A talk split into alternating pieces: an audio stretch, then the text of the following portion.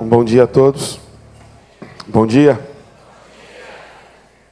Eu quero começar agradecendo a Deus em primeiro lugar, mas a esta igreja maravilhosa. Esses dias têm sido dias realmente muito especiais na minha vida e na vida da minha esposa, a Gabi. E vocês têm sido assim maravilhosos. Eu nunca me senti tão amado, tão querido quanto me senti nesses dias, Gabriela também, e todos os gestos de carinho, todas as palavras de afeto, de apoio, todos os presentes, todos os abraços, todos os beijos, todas as orações. Nós guardamos no nosso coração para sempre o nosso muito obrigado à igreja. Vocês são muito especiais para nós.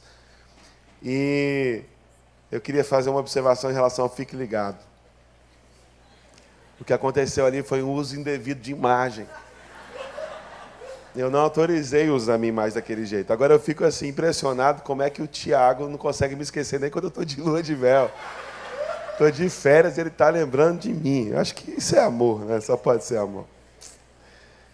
Gente, quem está assistindo aqui a Copa do Mundo, quem viu pelo menos um jogo da Copa do Mundo, levanta a mão. Quase que a totalidade assistiu pelo menos um jogo da Copa do Mundo. Copa do Mundo mexe com a gente. O último jogo do Brasil, eu queria confessar um pecado, eu estou rouco por causa daquele jogo. Haja coração, né? Como diz o Galvão Bueno. Mas eu acho que a vitória do Brasil refletiu realmente o que é o povo brasileiro, né? Deixa tudo para a última hora para resolver as coisas. Os 46 do segundo tempo, aquele gol que é, é, é, tirou o fôlego de muita gente, a nossa estrela, o Neymar, Toda vez que eu olho para ele, dá vontade de fazer um pedido, porque ele é uma estrela cadente, cai o tempo todo, aquele cara. Mas tá muito emocionante a Copa. Ontem eu assisti Alemanha e Suécia. Cara, que jogão!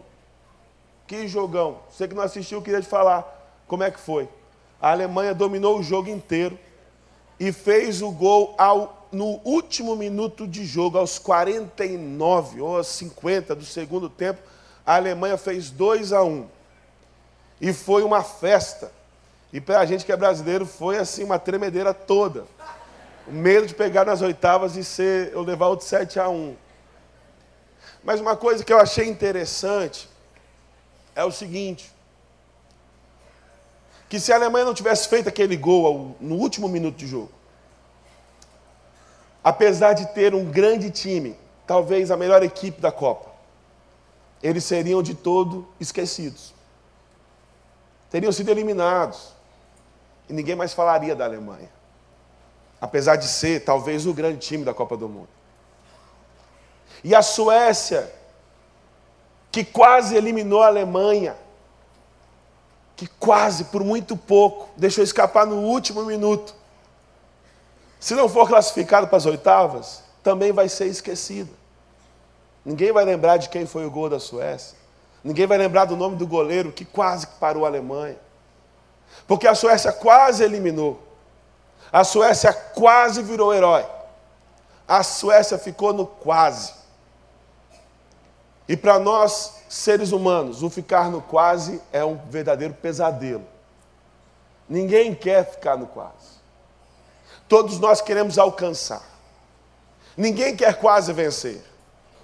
Todo mundo quer vencer. Ninguém quer quase ser feliz, todo mundo quer ser feliz. Ninguém quer quase alcançar, todo mundo quer alcançar. Nós temos verdadeiro pavor do quase. E talvez por isso que a Copa do Mundo mexa tanto com a gente.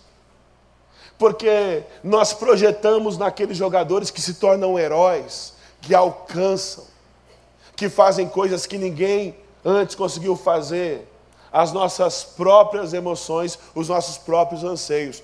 Todos nós queremos vencer. Todos nós queremos ser notados, todos nós queremos alcançar coisas grandes na vida. E a partir disso, eu gostaria de ler um texto com vocês, que está lá em Marcos, no capítulo 10, a partir do versículo 35. Marcos 10, a partir do versículo 35, nós vamos ler a versão da NVI vai ser projetada para você aí.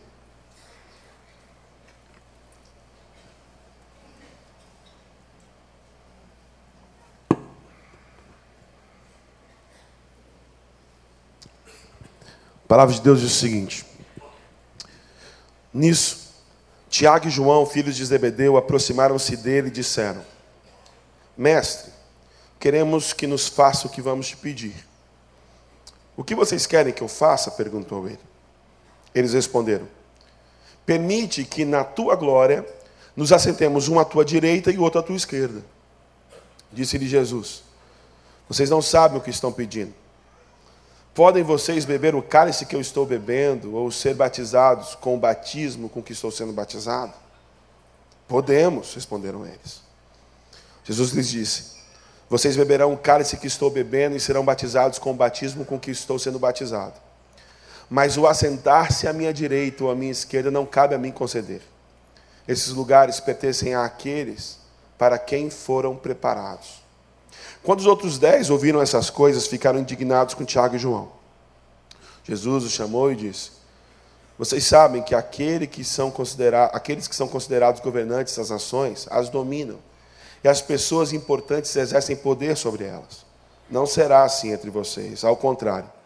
Quem quiser tornar-se importante entre vocês deverá ser servo, e quem quiser ser o primeiro deverá ser escravo de todos, pois nem mesmo o filho do homem veio para ser servido mas para servir e dar a sua vida em resgate de muitos. Eu quero convidar você mais uma vez a fechar os seus olhos, baixar a sua cabeça e orar.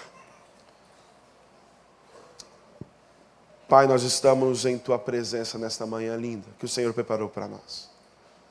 Com corações gratos, reconhecendo que o Senhor é o dono da vida. Muito obrigado pela vida. De corações gratos, reconhecendo que tudo aquilo que nós temos e somos vem das tuas mãos. E uma coisa nós pedimos essa manhã: fale ao nosso coração.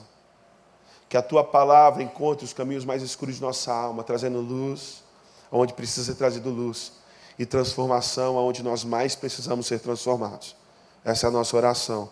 Nós a fazemos no nome de Jesus. O povo de Deus diz: Amém. Sonhe grande, pense grande.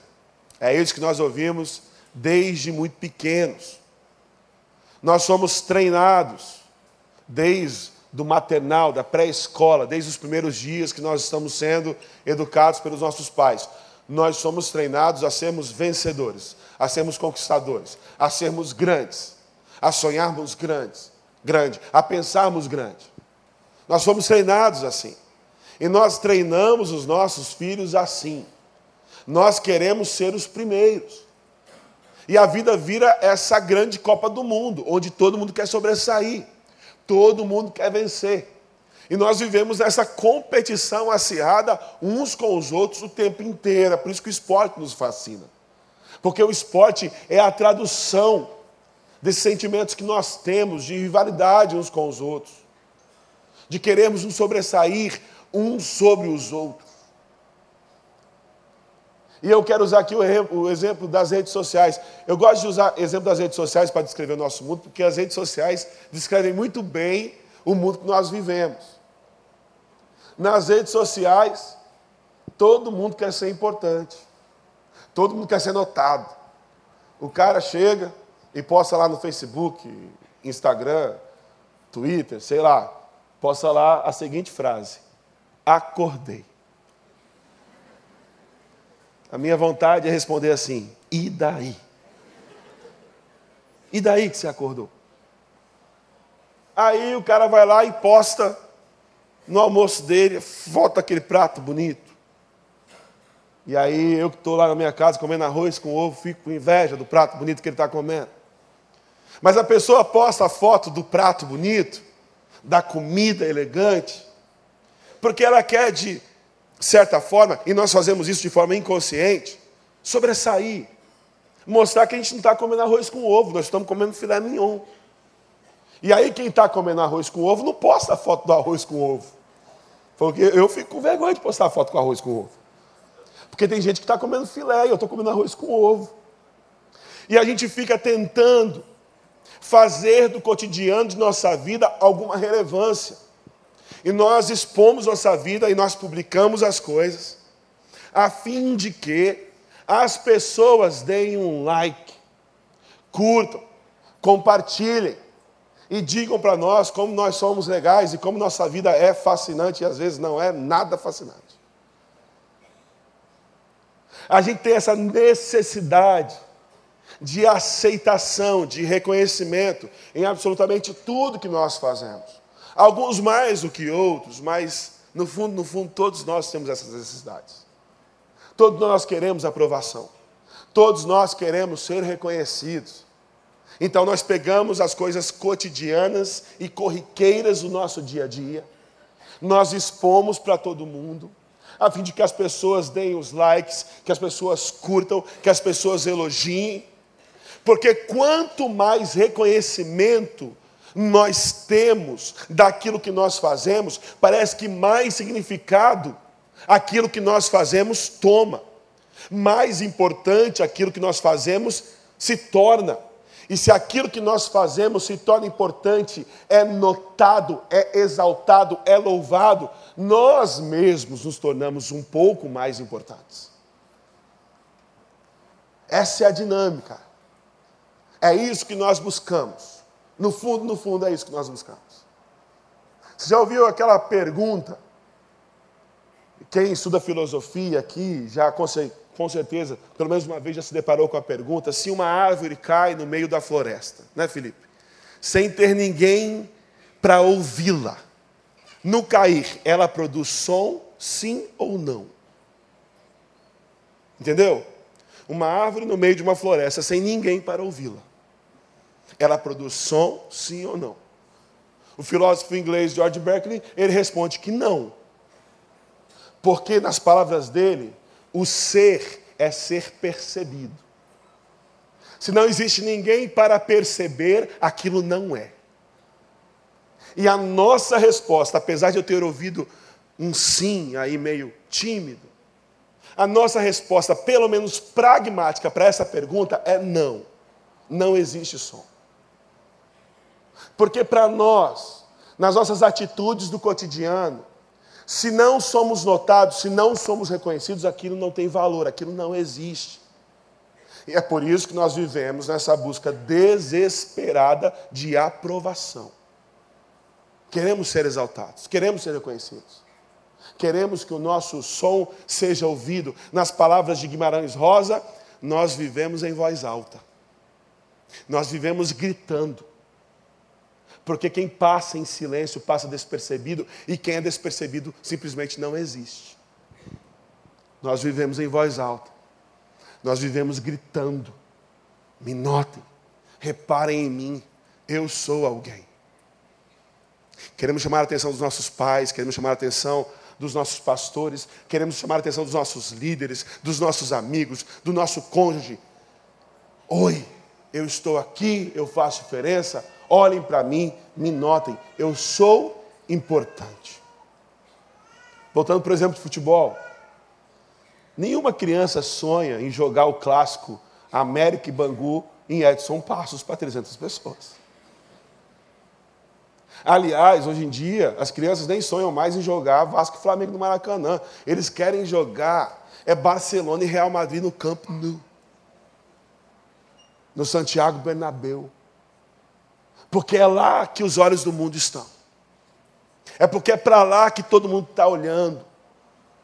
Não olho mais para o futebol brasileiro. Então eu quero ser notado, eu quero ser reconhecido, eu quero ser grande, eu preciso ir para um lugar que demonstre essa grandeza que eu quero ter. Nós somos assim. Em algum nível, todos nós somos assim. E assim também eram os discípulos de Jesus que eram gente como a gente. Eles eram como nós somos, cheios de fragilidades, de inseguranças, defeitos. E aí, dois dos discípulos de Jesus chegam para Jesus e fazem para Jesus um pedido muito indigesto. E eles sabiam que era um pedido indigesto. Eles sabiam que era um pedido meio complicado. Tanto é que em Mateus 20, Mateus conta essa história e o pedido está na boca da mãe dos meninos. É tão desconcertante. Sabe aquele pedido que você chega para outro, não, pede você, não, pede você, pede você, pede você, não, pede você. É mais ou menos isso. E aí Mateus 20 diz que é a mãe que pediu, mas pediu para eles. E aí eles chegam para Jesus e meio que eles tentam pegar Jesus. Né? malandramente. Ele chega para Jesus e fala assim: Mestre, seguinte, faz para nós uma coisa que nós vamos pedir para você. Só que Jesus conhecia o coração deles. Então Jesus não respondeu nada. Falou assim: Não, pede primeiro, aí depois eu vou ver se eu vou fazer. Aí eles falaram: Não, é seguinte, quando o senhor sentar lá no seu trono, deixa eu sentar à direita, meu irmão à esquerda. Eles fazem um pedido que nós também pedimos o tempo inteiro. Eles querem glória. Eles querem reconhecimento.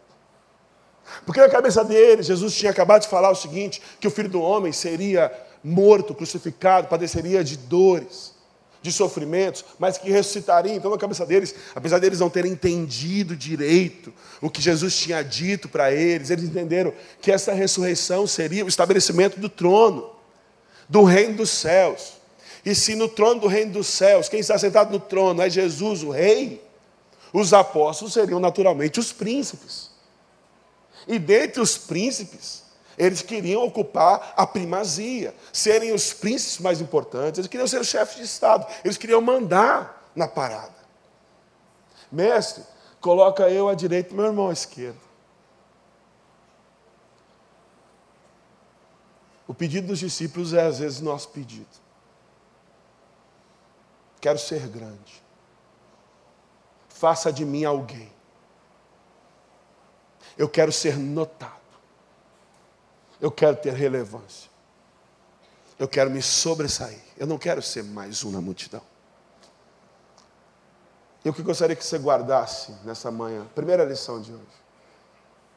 A resposta de Jesus para eles é o seguinte: vocês não sabem o que vocês estão pedindo.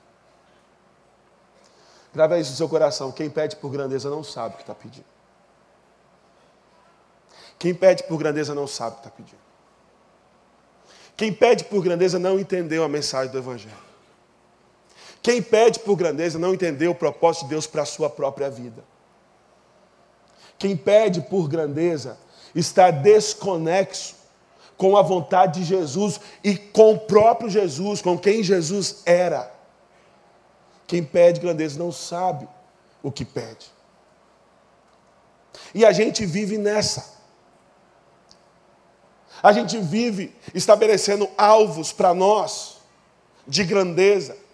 E na nossa cabeça, quando nós alcançarmos aquele alvo de grandeza, aí sim a nossa vida vai ter alguma relevância, aí sim nós seremos alguém. O empresário que estabelece que quer ter o faturamento tal quando a minha empresa tiver esse tamanho e tiver esse faturamento, aí sim eu serei alguém reconhecido pela sociedade e serei alguém importante. É o cara que quer com os títulos acadêmicos, com sua graduação, seu pós-doutorado, seu mestrado, seu, seu PhD, seu tudo. Ser reconhecido como alguém que é realmente importante. Olhe os meus títulos, olhe a minha parede, olhe todos os meus diplomas, todos os cursos que eu tenho. É alguém que quer ter a conta bancária recheada. É aquele que tem um ministério que atinja milhares e milhares e milhares e milhares de pessoas. É aquele jovem adolescente que tem, quer ter um Instagram com mais de 10 mil seguidores. Que toda postagem tenha mais de 5 mil likes. E a gente estabelece para nós esses desafios, para que nós sejamos notados para que nós sejamos percebidos, para que nós vivamos em voz alta e não tenhamos uma vida de mediocridade. O nosso pedido constante é o pedido de Tiago e de João: me dê sentar à tua direita ou à tua esquerda. Queremos ser importantes, sim. Queremos ser notados, sim. Queremos aprovação, sim. E as nossas atitudes demonstram isso. Onde nós queremos chegar na vida, nos mostra isso. Os nossos objetivos de vida dizem claramente que nós queremos ser notados com as nossas conquistas, com os nossos grandes feitos. Queremos também grandeza. Pedimos também a Jesus: deixa sentar à tua direita, deixa sentar à tua esquerda. E aí o que Jesus responde para eles é assim: ó, vocês não sabem o que vocês estão pedindo. É interessante, sabe aquele programa chamado Big Brother Brasil? Conhece? O pessoal com vergonha de falar que conhece. Todo mundo conhece. Eu sei que você conhece. E quem sabe você já até assistiu uma edição inteira. Né? Aí a pessoa baixou a cabeça assim com vergonha. É, pastor, assisti. Sabe uma coisa que eu acho interessante do Big Brother? É que o sonho das pessoas que entram lá é simplesmente ser famoso. Já reparou? O que você quer? Quero ser famoso. Não é eu quero ser reconhecido por um talento extraordinário que eu tenho, não é nem isso. É eu quero ser famoso. É a fama pela fama. A nossa sociedade vive assim hoje, a gente quer ser famoso. E ponto final. Se for por um canal lá que toma banho de danoninho lá no, na banheira, sei lá do quê. Que seja por isso, mas o importante é ser famoso. Toda publicidade é boa publicidade, o pessoal fala. Porque todos nós queremos chamar a atenção. Aí Jesus fala assim: olha, quem pede isso, quem pede fama, quem pede grandeza, quem pede notoriedade, não sabe o que pede. Jesus tem uma conversa interessante com eles. Jesus pergunta para eles assim: olha só, ah, vocês não sabem o que estão pedindo, vocês podem beber o cálice que eu estou bebendo, ou ser batizados com o batismo que eu estou sendo batizado. O que Jesus está perguntando para eles é o seguinte: o cálice, e aí você vai lembrar de algumas passagens bíblicas que fala do cálice, né? É, unge minha cabeça com óleo, meu cálice transborda. Jesus fala lá no Getsemane, Pai, se possível for, passa de mim este cálice, porque nos banquetes reais, o, banque, o, o rei, ele entregava um cálice para algum dos convidados, e era uma prerrogativa do rei. Ele podia dar um cálice transbordante, ou ele poderia dar um cálice vazio para quem ele quisesse. E o rei decidia que tipo de cálice, o conteúdo do cálice que ele daria a cada um. Jesus fala assim, quando Jesus fala, é, vocês podem tomar do meu cálice, ele está falando assim: vocês podem tomar da parte que o Pai me deu aqui no mundo. Quando Jesus está falando assim, vocês podem ser batizados no meu batismo, não é esse batismo que nós acabamos de ver. A palavra batismo aqui tem um sentido diferente. É um batismo de afogamento, de ser mergulhado, de angústia, de estar coberto de problemas, de dificuldades, de desafios, assim como Jesus esteve profundamente coberto pelos nossos erros, pelos nossos pecados, pelas nossas iniquidades que ele levou sobre si. E aí ele pergunta para Tiago e João: Vocês podem beber do meu cálice e ser batizados do meu batismo? Ou seja, vocês podem tomar parte do meu sofrimento, das minhas dores? E eles respondem sempre pensando já: Podemos. E meu irmão, eu tenho convicção absoluta que mais uma vez eles não sabiam o que eles estavam falando. Porque os sonhos de grandeza nos deixam muitas vezes cegos. Você pode ter certeza absoluta, pela história toda, que quando eles falam assim, nós podemos tomar do teu cálice, nós podemos tomar do teu batismo, eles não sabiam exatamente do que eles estavam falando. Eles não imaginavam o que estava pela frente. Mas na ânsia de serem grandes, de tomarem a direita e a esquerda, eles simplesmente dizem sim, sem pensar, sem já. Nós queremos. E nós somos assim. Quando nós estabelecemos um desafio e nós queremos chegar a algum lugar, muitas vezes nós não prestamos atenção nos acordos que nós fazemos nós não analisamos profundamente as respostas que nós damos, porque nós estamos completamente cegos com o nosso objetivo final. Muita gente chama isso de foco, mas às vezes pode ser uma cegueira. Você, para conquistar o seu objetivo, passa por cima de muita coisa. No versículo seguinte, Jesus fala assim: Olha só, vocês podem até beber do meu cálice e tomar do meu batismo, mas assentar-se à minha direita ou à minha esquerda, não cabe a mim conceder. Esses lugares pertencem àqueles que, a quem foram preparados. Jesus está falando assim: olha só, vocês estão perdendo aí o fio da meada, não é por aí, não é essa a pergunta, não tem que ser esse o objetivo de vocês. Vocês não estão no caminho certo. Não deveria ser esse o pedido de vocês. O pedido de vocês não deve ser por grandeza, vocês não sabem o que estão pedindo. Vocês estão sendo cegos. Cegos pela ambição, pela sede de poder, pela sede de domínio. E quantos de nós, a fim de conquistarmos os nossos objetivos, as nossas metas, os nossos alvos, nós paramos de ver o que está realmente à nossa volta. Quantos pais negligenciam seus filhos? Quantos? Tem uma empresa de sucesso faturando dinheiros e rios de dinheiro. E às vezes até a motivação é até uma motivação coerente. Não, porque eu quero dar para os meus filhos um futuro. Eu quero que eles tenham a melhor educação. Eu quero que eles tenham a melhor saúde. Eu quero que eles tenham tudo do bom e do melhor. Mas olha, muitos de vocês aqui e eu, às vezes não tivemos a educação de ponta, não tivemos a saúde de ponta, mas nós tivemos o que, tinha, o que nós mais precisávamos, que era a presença dos nossos pais.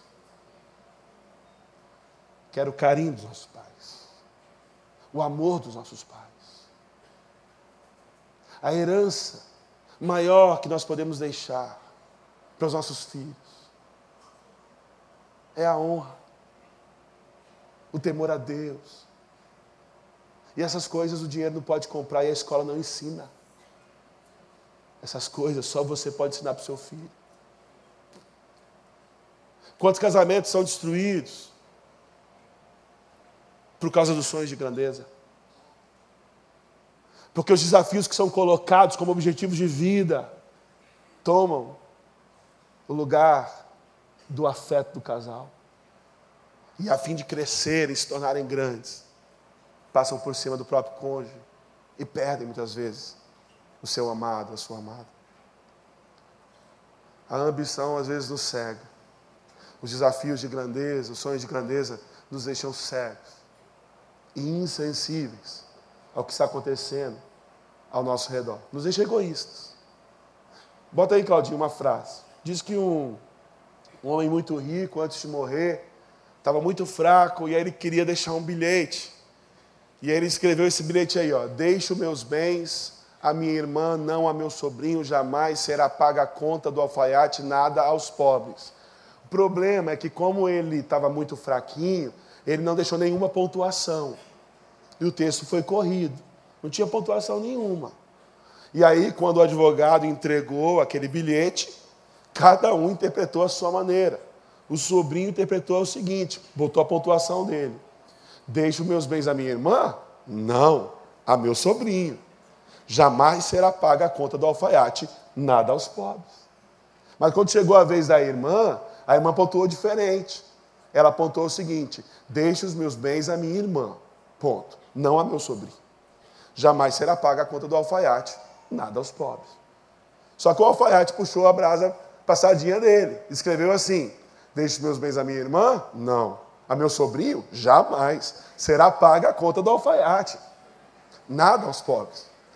Só que os pobres, por sua vez, também fizeram interpretação. Deixe meus bens à minha irmã? Não. A meu sobrinho? Jamais. Será paga a conta do alfaiate? Nada. Aos pobres. A ambição, a sede por poder, a sede por grandeza, nos faz interpretar o mundo sob a ótica da nossa ambição. E é por isso que nós não conseguimos enxergar os outros, e somente a nós mesmos. E às vezes chegamos lá na frente, conquistamos aquilo que nós tanto queríamos e perdemos aquilo que era mais importante. Porque o nosso egoísmo nos levou a interpretar o mundo de acordo com a nossa ambição. A sede por grandeza nos deixa cegos. Coisas terríveis podem acontecer a partir disso.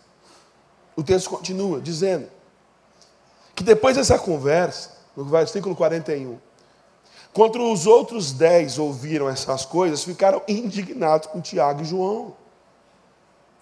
Ô gente, a sede por poder, por domínio, é a raiz de todo conflito, de toda confusão. Eu lembro muito bem da palavra do pastor Eric Schwartz Lima no Congresso de Família, que aliás, que congresso maravilhoso. Aquelas duas palavras dele no domingo, assim, fecharam assim com chave de ouro mesmo. E na mensagem do domingo pela manhã, ele disse uma coisa muito interessante. Baseado no texto de Efésios 5, 21, ele perguntou para a congregação, eu vou fazer a mesma pergunta.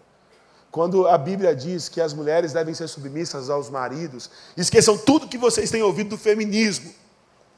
Apenas baseado no texto bíblico, que o texto está dizendo. Vós, mulheres, sejam submissas aos vossos maridos. A mulher tem que ocupar o degrau de cima ou o degrau de baixo?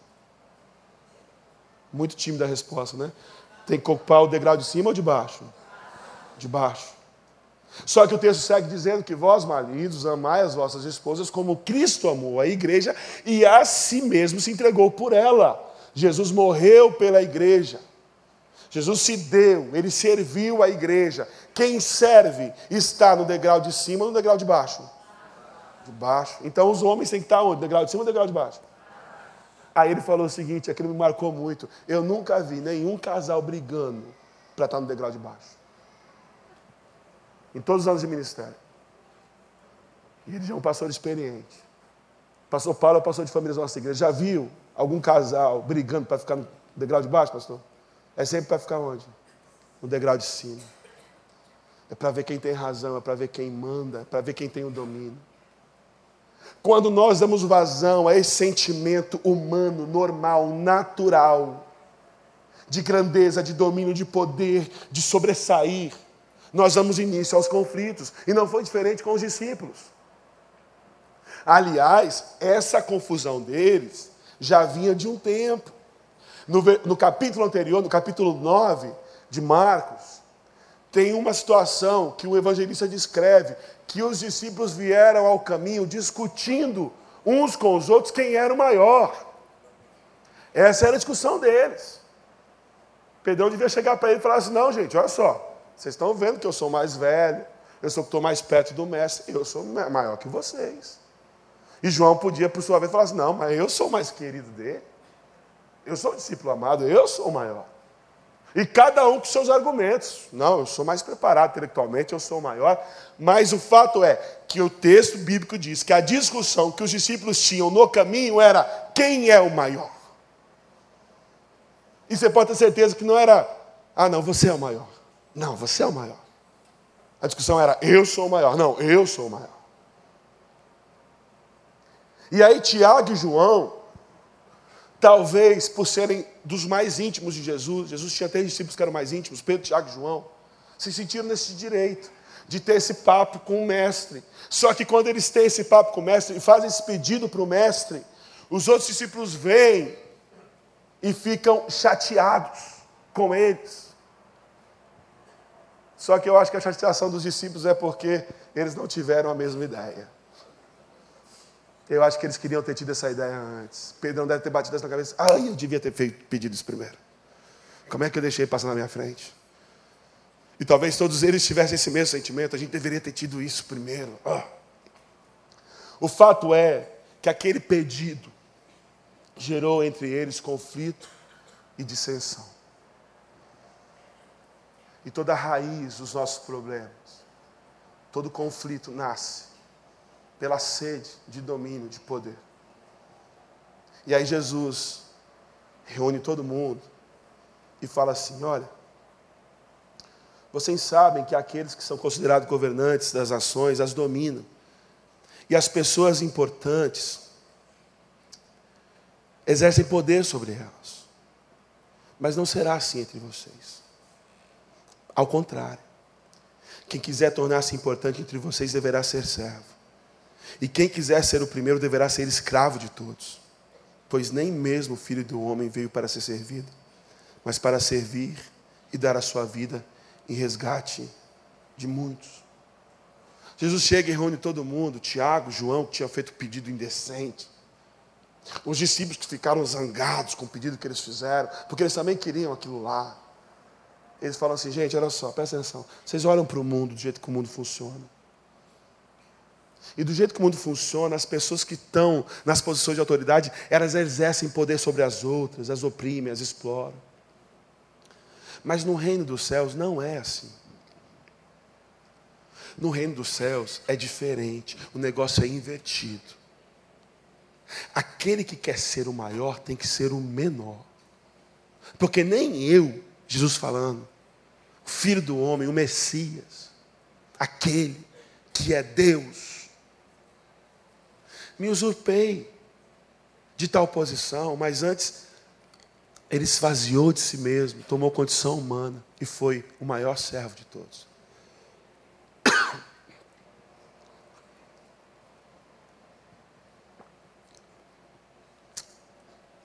Aquele que quer ser o maior, seja o menor. Aquele que quer ser grande. Aquele que quer fazer algo grandioso, sirva. E apesar da nossa ânsia por poder, por significado, por domínio, por notoriedade, não são os nossos grandes feitos que mudam a história, mas são os nossos pequenos feitos. São as pequenas coisas. Quero ler para vocês algumas pequenas coisas que mudam a história. É o gesto da mãe no íntimo do seu lar, que canta canções sobre Deus para os seus filhos que instrui os filhos no caminho do Senhor, e isso muda o mundo. É o pai que investe tempo na família, tempo esse que o mundo diz que ele não pode se dar a luxo de ter. Isso muda o mundo. Você que na escola ajuda sem esperar nada em troca aquele amigo que tem mais dificuldade, isso muda o mundo. Você que inclui aquele que é excluído por todo mundo. Você que é professor, e está instruindo crianças, jovens, adolescentes, não apenas uma matéria, mas ensinando para a vida. Isso muda o mundo. Você que é médico e que faz de cada paciente um ser humano e não apenas mais um número. Você que é secretária e organiza tudo de um jeito tão especial, onde as coisas fluem sem maiores problemas. Isso muda o mundo. Você que faz trabalho social longe dos holofotes, mas que tem marcado a vida de crianças, de idosos, de jovens, de adolescentes. Você que é líder de célula e que lá dentro de uma sala pequena, às vezes, de uma casa pequena, está sendo instrumento de Deus na transformação de pessoas. Isso muda o mundo. Você que é faxineiro, que faz serviços gerais e que faz com extremo zelo e amor para que pessoas desfrutem de um ambiente limpo e agradável, isso muda o mundo. Você que ama e atende alguém com necessidades especiais e torna a vida dessa pessoa melhor, isso muda o mundo a todos esses heróis discretos, que não são exaltados e não são cantados. Vocês estão fazendo a diferença no mundo. O tema dessa mensagem eu deixei para falar no final, para não dar um spoiler para vocês. Mas eu, eu intitulei essa mensagem com o seguinte tema: Sonho Pequeno. Eu ouvi uma canção essa semana que me tocou profundamente. É em inglês, chama Dream Small, Sonho Pequeno. achei, achei fascinante, achei brilhante. Não porque eu seja contra as grandes coisas. Temos pessoas que fizeram coisas grandiosas e não tem nada de errado com isso. Sonhar pequeno não é um convite à mediocridade. Sonhar pequeno não é deixar de lado as coisas grandiosas, mas é convidar você a não se esquecer daquilo que é pequeno, porém extremamente importante. Da sua relação com seu filho, com a sua filha, com a sua esposa, com seus amigos. Porque muitas vezes nessa busca obstinada pela grandeza, nós paramos de olhar para as pessoas e nós desvalorizamos aquilo que é realmente importante. E para quem acha que sonhar pequeno, de viver bem o dia a dia, olhar ao redor, amar, servir, quem acha que isso é se contentar com a mediocridade, lembre-se que nós temos um Deus que forma oceanos a partir de rios. Guarda isso no teu coração. Temos um Deus que forma oceanos a partir de rios. Pais, hoje nós tivemos a apresentação de bebês. Eu quero deixar uma mensagem muito importante para vocês. O mundo que você deixa para os seus filhos depende dos filhos que você deixa para o mundo. Você tem nas suas mãos aí um ministério muito importante. Dedique-se a ele. Você que é casado, você tem do seu lado aí um ministério muito importante, tua esposa, dedique-se a ela. Você que é esposa, você tem um ministério muito importante aí do teu lado, dedique-se a ele. Nós, é, como eu falei anteriormente, às vezes nós queremos deixar coisas para os nossos filhos que eles não precisam tanto assim. E deixamos de dar para eles coisas que eles mais precisam. O meu desafio para você e o desafio que eu faço para mim não é ser importante, não é ser famoso, mas ser importante. E existe uma diferença muito grande entre ser famoso e ser importante. O Mário Sérgio Cortella fala isso muito bem. Tem gente que é muito famosa, mas não tem importância alguma. Tem gente que é muito importante e não é nem um pouquinho famoso. Porque ser importante, como a palavra diz, é ser importado, é trazer para dentro. Uma pessoa que é importante para mim, eu trago ela para dentro de mim. Ela faz parte da minha vida. Por onde eu for, eu carrego aquela pessoa. Duas das pessoas mais importantes do mundo estão aqui nesta manhã e quase todos vocês não conhecem. É a dona Cileia e o seu Pedro, meus pais. Não são nem um pouquinho famosos devem ter lá no Facebook umas 300 pessoas. Mas para mim, as pessoas mais importantes do mundo. Pare de querer ser famoso e comece a ser importante.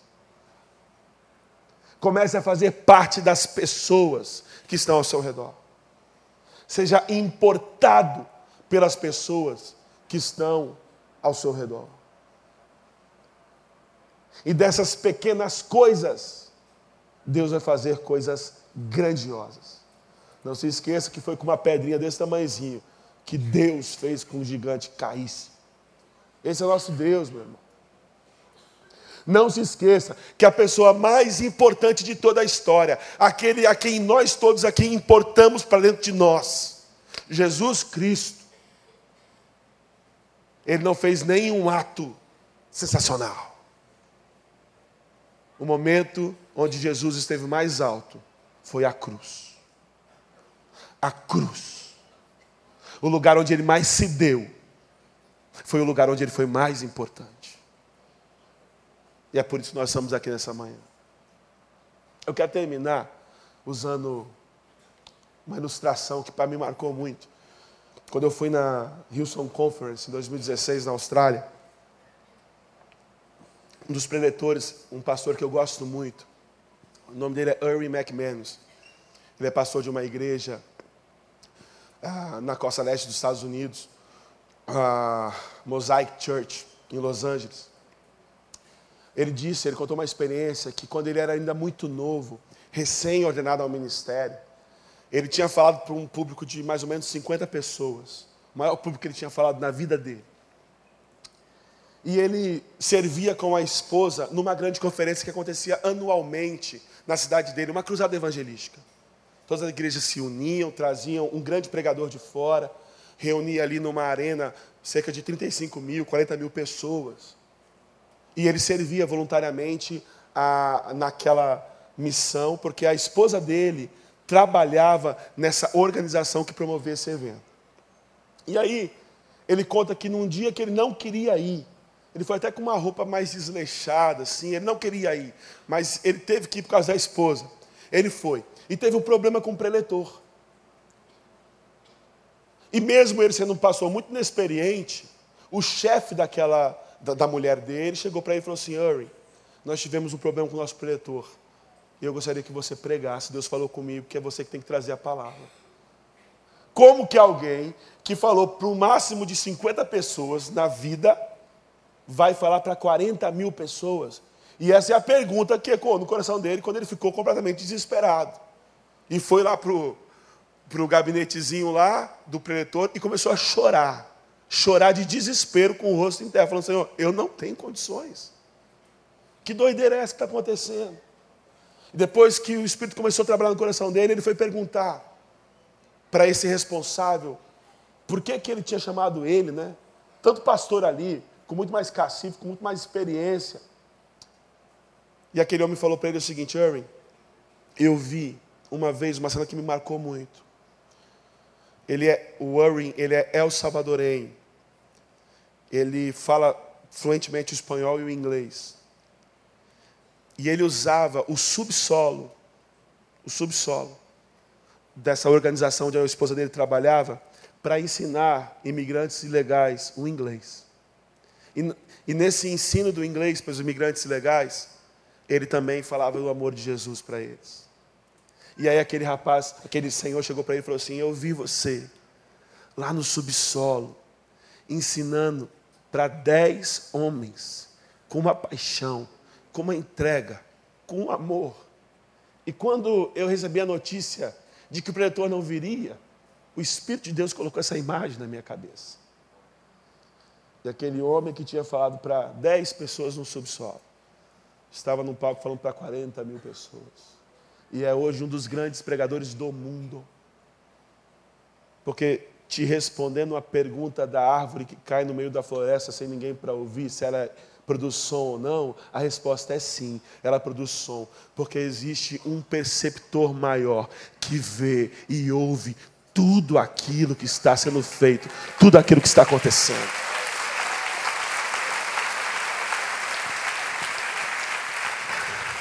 Não existe absolutamente nada que passe despercebido dos olhos do Senhor. Sabe aquilo que você tem feito e que você acha que ninguém está vendo? Ele está vendo. Sabe aquele sacrifício que você tem feito e que você não tem tido o reconhecimento de ninguém? É Ele que te dá o reconhecimento. Sabe a notoriedade que você tanto busca? É Ele que te dá. Sabe o afeto, o amor que você tanto busca nas suas conquistas? É Ele que te dá. E essas coisinhas pequenininhas, esses gestos de amor, essas palavras de bondade, esses abraços, esses afetos, que você tem se dedicado a fazer e que você acha que é muito pequeno, lembre-se que existe um Deus que forma oceanos a partir de rios. Sonhe pequeno. Sonhe pequeno. Porque a partir das pequenas coisas Deus faz coisas grandiosas. Aquele que quer ser o primeiro, seja o último. Eu tenho que encerrar falando de Tiago e João. Porque esses discípulos, que no determinado momento da vida deles, pediram para Jesus para serem sentarem à direita e à esquerda. Na cruz do Calvário, quando eles veem o seu mestre crucificado, eles entendem a poderosa mensagem do Evangelho. E aqueles que queriam se tornar os maiores se fizeram menores. Tiago foi o primeiro mártir. Tiago foi o primeiro dos apóstolos que foi morto. Se entregou, abriu mão da própria vida por amor a Jesus e pela mensagem do Evangelho que fosse proclamada a todos. João foi reconhecido como o apóstolo do amor. Amor é traduzido em serviço, meu irmão. João era o apóstolo do serviço, o apóstolo que servia aos outros. Esses dois homens que queriam poder, abriram mão do poder Aqueles dois homens que queriam ser grandes se fizeram pequenos. E aí sim foram feitos verdadeiramente grandiosos pelo próprio Deus. Feche seus olhos, baixe sua cabeça. Eu queria que você refletisse sobre essas coisas. Eu sempre costumo dizer que eu prego aquilo que fala ao meu coração. E Deus falou profundamente comigo.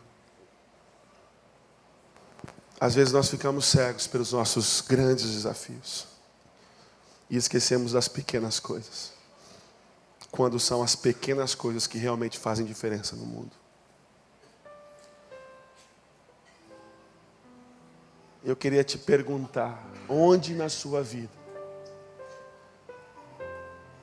você tem desperdiçado o seu tempo? Quais são as coisas que você tem deixado ao longo do caminho que são realmente importantes?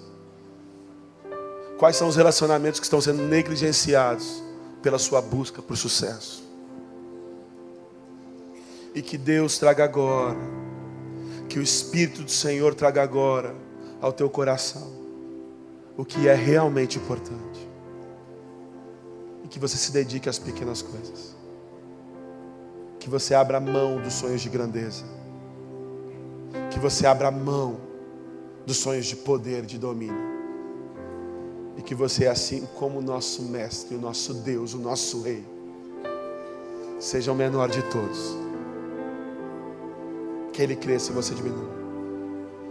E ainda de olhos fechados, nós vamos ouvir e cantar essa canção, enquanto o Senhor fala o seu coração.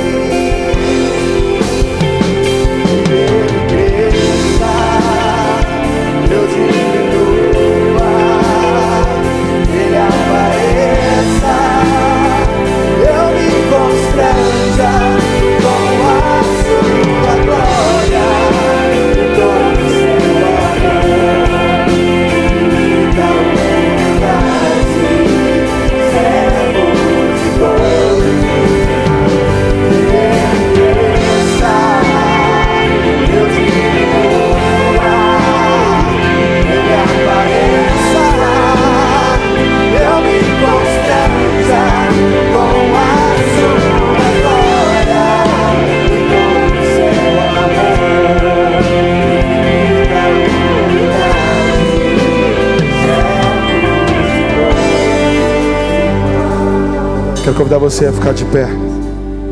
E ainda nesse espírito de oração. Falar ao Senhor. Que seu pedido agora não seja o pedido de Tiago e de João. Para ser grande. Mas que seja um pedido para ser servo. Para que o Senhor te mostre aonde você deve servir.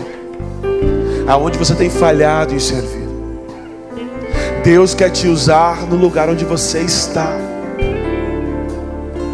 E Ele quer fazer algo maravilhoso nas pequenas coisas da sua vida. E essa vai ser a sua oração agora. Feche seus olhos e eu quero orar. Senhor Deus, nós estamos na tua presença, constrangidos pelo teu amor, envoltos na tua graça e nós estamos aqui, meu Pai, com corações rendidos aos teus pés. Reconhecemos que tu és tudo e nós não somos nada. Reconhecendo que todo o poder está nas tuas mãos e não em nossas. E o que nós pedimos, meu Pai, nesta manhã, não é poder, não é prestígio, não é fama, mas é que o Senhor nos mostre, meu Pai, aonde nós devemos servir. Que é exemplo do teu filho Jesus, que ocupou a posição mais alta de todas na cruz do Calvário, que nós venhamos entregar as nossas vidas que venhamos entregar as nossas vidas ao Senhor e pelos outros, meu Pai. Nos mostre, nos mostre nas pequenas coisas a tua vontade. Aqueles que têm negligenciado os seus filhos, meu Pai, que o Senhor incomode profundamente o coração e que eles tenham a consciência que ninguém mais pode fazer o trabalho de paz que eles precisam fazer, Senhor aquelas esposas que têm negligenciado seus maridos, que o Senhor mostre que ninguém pode amar o marido assim como a esposa pode amá-lo. Aqueles maridos que têm negligenciado suas esposas, que o Senhor também no coração, meu Pai, mostra que eles devem amar suas esposas e servi-las, meu Pai, como o Senhor amou e serviu a igreja. Os nossos amigos, aqueles que estão excluídos, meu Pai nos ensina a ser fiel no pouco, Senhor. Nos ensina, meu Pai, que nas pequenas coisas é que o mundo é transformado, Senhor. E eu te imploro o Senhor faça pequeno todos aqueles que querem ser grandes, e que dessa pequenez, dessa humildade, o Senhor sobressaia, o Senhor apareça e que a tua glória seja manifesta no mundo, que o teu amor seja conhecido através de nós, Senhor. Essa é a nossa oração e nós a fazemos no nome de Jesus. O povo de Deus diz: Amém, Amém, Amém.